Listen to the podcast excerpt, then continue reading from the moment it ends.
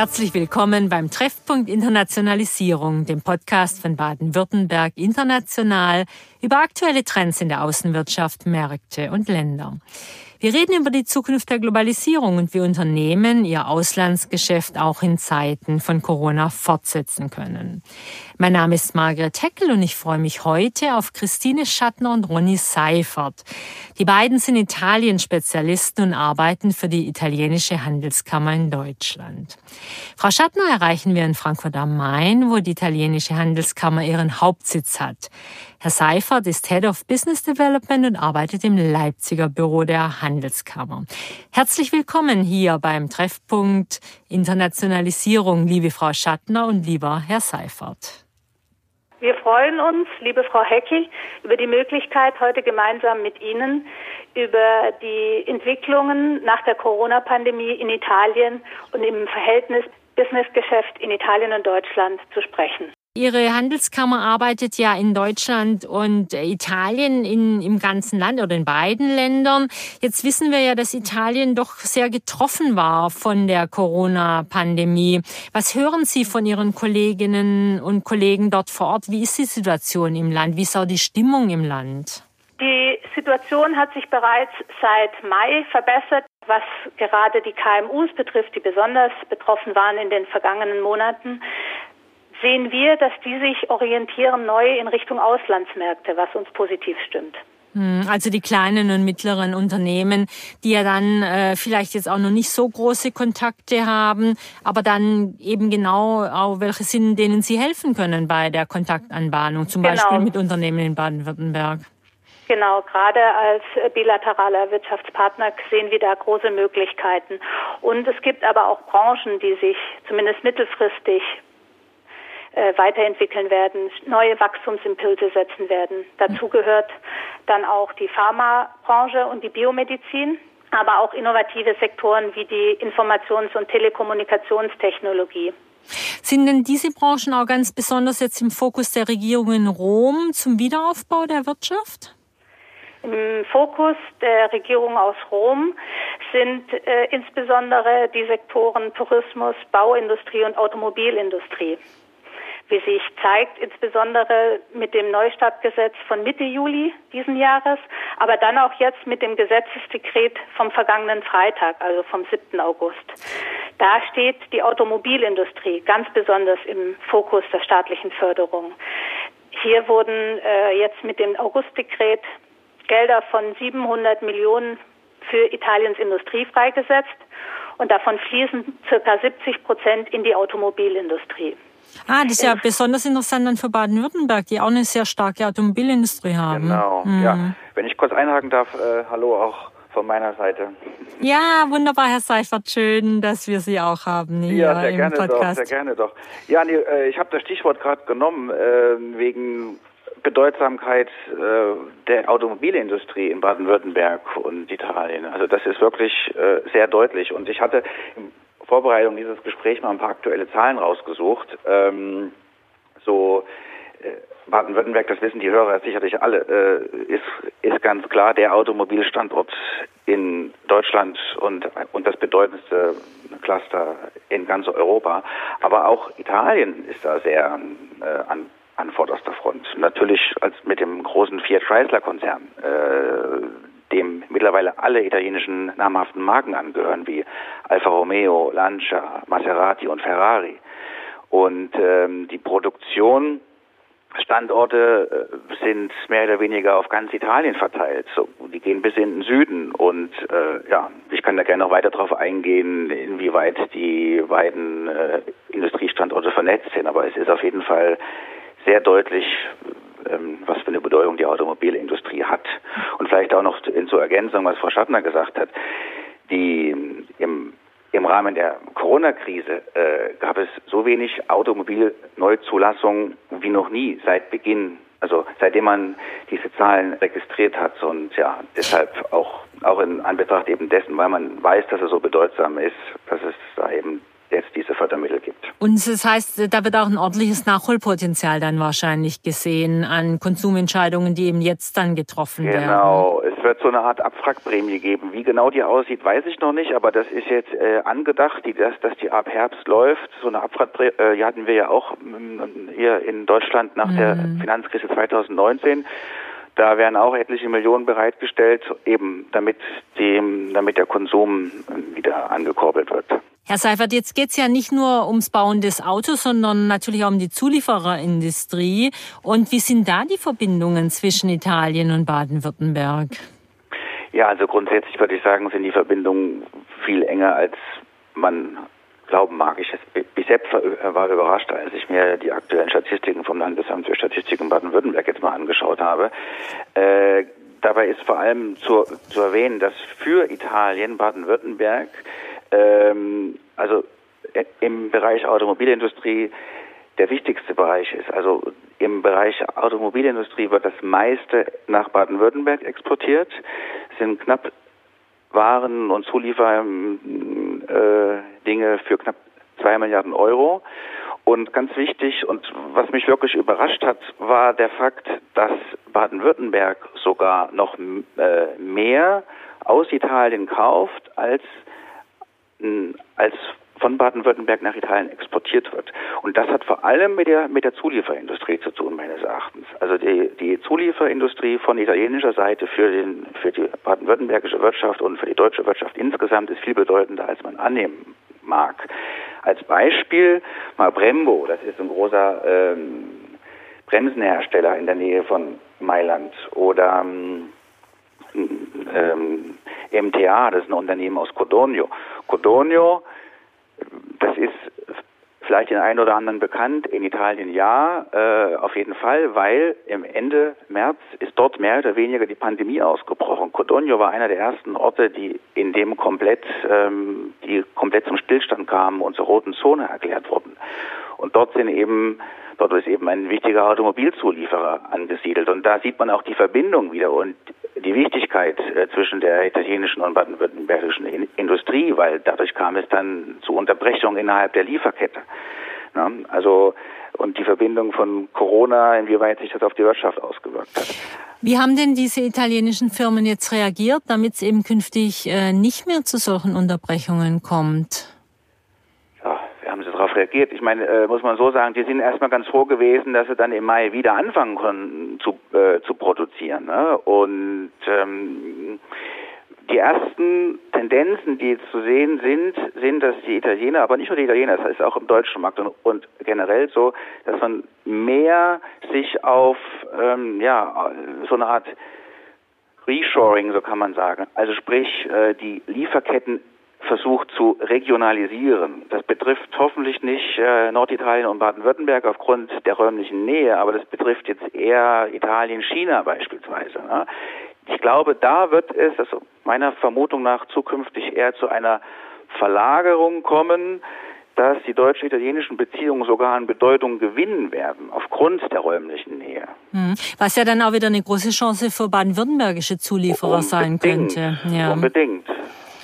Und wie können diese baden-württembergischen Zulieferer, äh, die das jetzt auch hören, die auch sehen, äh, Sie haben ja schon von dem Konjunkturprogramm berichtet, äh, das demnächst anlaufen wird. Es gibt ja auch Gelder von der Europäischen Union aus dem Wiederaufbautopf. Wie könnten die jetzt da in Kontakt kommen mit italienischen Firmen? Wo können Sie da unterstützen? Ja, als erstes muss man sehen, natürlich, wie, wie schon bereits von meiner Kollegin erwähnt und äh, von Ihnen erwähnt, die, die Automobilindustrie ist erstmal wirklich in der großen Krise und da muss erstmal erstmal ihre muss ich erstmal ihre Wunden lecken. Ich selber denke aber, dass im Bereich Innovation einiges passieren wird und auch Grund, aufgrund der Fördermaßnahmen, Stichwort Elektromobilität, mm. Digitalisierung der Produktion, Industrie 4.0, äh, neue Materialien, zum Beispiel das Thema Metal Replacement ist immer ein, ein, ein, ein Punkt, den ich von der italienischen und von den äh, deutschen Zulieferern höre. Also man sollte möglichst zukunftsorientiert innovative Produkte und Dienstleistungen anbieten. Dann kann man auch in diesem Markt grundsätzlich Chancen haben. Jetzt haben Sie Elektromobilität angesprochen.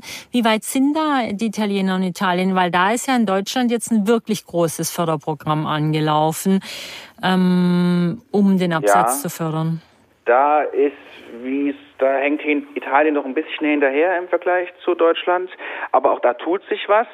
Äh, aktuell ist die Elektromobilität gerade mal mit zwei Prozent in Italien vertreten. Also das ist auch ähm, deutlich weniger als bereits jetzt in Deutschland, aber durch eben diese Konjunkturprogramme, die da jetzt angeleiert werden. Und nicht nur die, auch eine Umfrage hat auch gezeigt, dass äh, von Konsumentenseite die Akzeptanz für Elektromobilität und das Interesse in Italien für Elektromobilität gestiegen ist. Hm, das wäre natürlich auch wieder eine Chance für die deutschen Hersteller, sich da zu präsentieren mit ihren Wagen, die jetzt dann allesamt an den Markt kommen, nehme ich an. Also eine Möglichkeit wäre auch, um was ganz äh, Konkretes zu nennen, wir arbeiten ja auch mit den Wirtschaftsförderungen in Italien zusammen. Zum Beispiel die Wirtschaftsförderung im Piemont, dessen Hauptstadt Turin ist.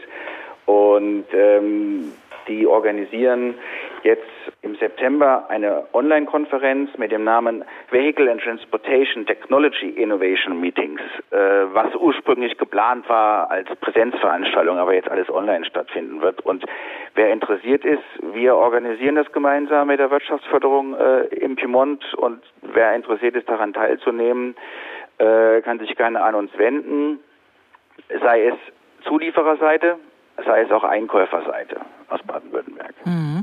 Genau, wir werden natürlich auf Sie verlinken in den Shownotes dieses Podcasts und äh, natürlich auch dann auf der Seite von Baden-Württemberg in, in den Shownotes. Jetzt haben Sie das ja schon erwähnt, dass das zu Ihrem Portfolio dazugehört, eben um Messen zu organisieren, Gemeinschaftsstände auf Messen zu organisieren.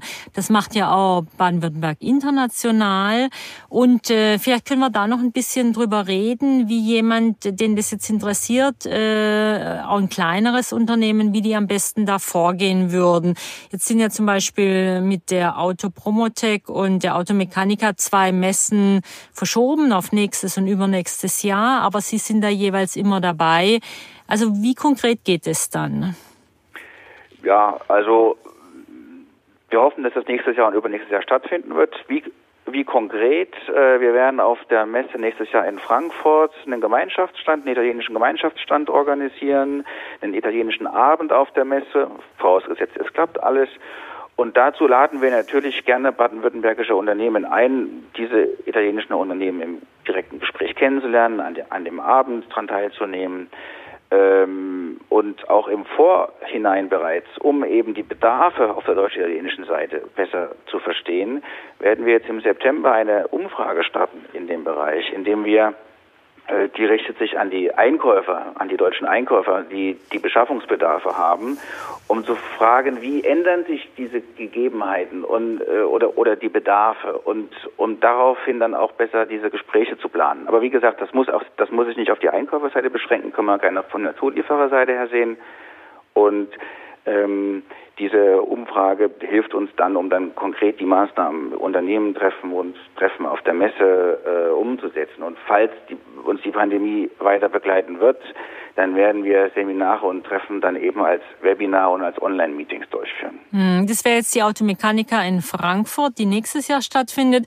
und die Autopromotec in Bologna mit äh, verschoben auf das Jahr 2022. Da kann man noch nicht viel drüber sagen, da nehme ich an. Da kann man noch nicht viel sagen. Die haben auch gerade erstmal den, das frisch verschoben. Aber ja, wer daran interessiert ist, gerne. Ähm, wir werden da auch dann, ich denke, im Laufe des nächsten Jahres dann konkretere Aussagen dazu treffen können. Wenn ich dazu noch hinzufügen darf, neben der Region Piemont, eben die schon der Herr Seifert erwähnt hatte, arbeiten wir eben auch seit vielen, vielen Jahren ganz eng mit der Region Emilia-Romagna zusammen, die ja auch für den Automotive-Bereich ein ganz wichtiger Standort ist. Mhm. Inwiefern? Weil da viele äh, OEM-Produzenten sind? Das sind vor allem viele Zulieferer und mhm. äh, da wird auch unser Fokus in der Vorbereitung auf die Automechaniker liegen. Das heißt, äh, Automotive Aftermarket Unternehmen aus dem Bereich mit nach Deutschland bringen, beziehungsweise auch Kooperationen anzuregen, auch gerne mit Unternehmen aus Baden-Württemberg. Mm, mm. Aber in, in, noch in Ergänzung zu Ihrer Frage, die OEM gibt es auch zwei. Das ist einmal Maserati und Ferrari, die in der Emilia-Romagna Emilia angesiedelt sind mm. und dort produzieren. Wenn jetzt so ein klein oder mittleres Unternehmen ähm, da jetzt Interesse hat an diesen Märkten, die sie auftun, die eben auch interessant sind, weil jetzt äh, viel Fördergeld fließt, sowohl vom italienischen Staat, aber natürlich auch von der EU in dem äh, großen Förderprogramm für die nächsten Jahre.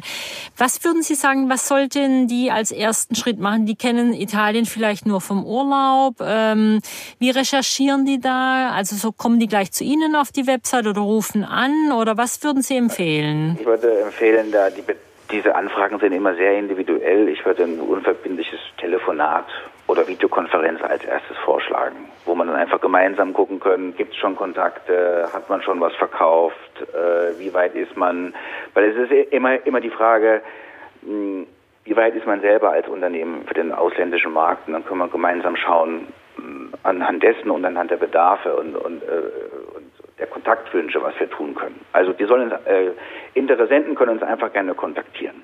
Herr Seifert und Frau Schattner, wahrscheinlich ist ja doch dann auch so, dass auch Firmen sich an Sie wenden können, die jetzt nach Lieferanten suchen in Italien, weil sie eben ihre Lieferketten äh, neu organisieren wollen. Wir haben ja schon drüber gesprochen, Reshoring, also das alles näher ranzuziehen. Da wird man dann auch empfehlen, einfach ein kurzer Anruf an Sie beide, an einen von Ihnen?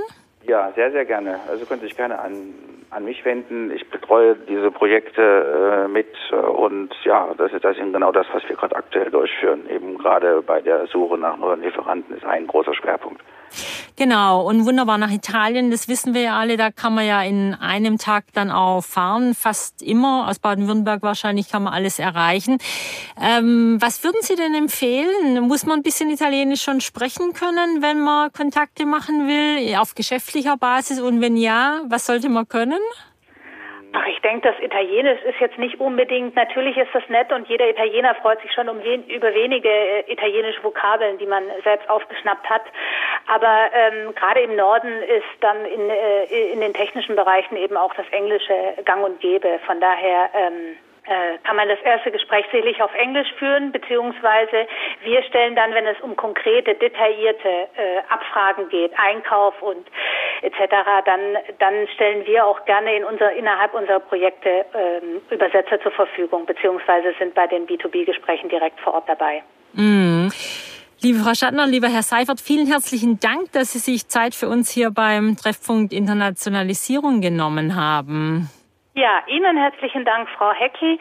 Wir hoffen, dass wir mit diesem äh, Podcast auf jeden Fall einen Beitrag dazu liefern konnten, dass sich die Beziehungen zwischen Baden-Württemberg und Italien weiter ausbauen. Ja, das hoffen wir auch. Und ehrlich gesagt, jetzt ist auch ein perfekter Zeitpunkt genau dafür, denn denn die italienische Wirtschaft hat einen Neustart hingelegt äh, nach diesen Einbrüchen des ersten Halbjahrs. Es gibt neue Förderprogramme, darüber haben wir gesprochen, sowohl des italienischen Staats, aber natürlich auch der Europäischen Union. Es wird äh, da viel Geld fließen an äh, beteiligte Unternehmen, an interessierte Unternehmen. Es gibt jetzt die Möglichkeit, eben in der Tat die Lieferketten nochmal neu zu justieren, nach neuen Lieferanten in Italien zu suchen oder oder aber auch neue Absatzmärkte in Italien zu finden.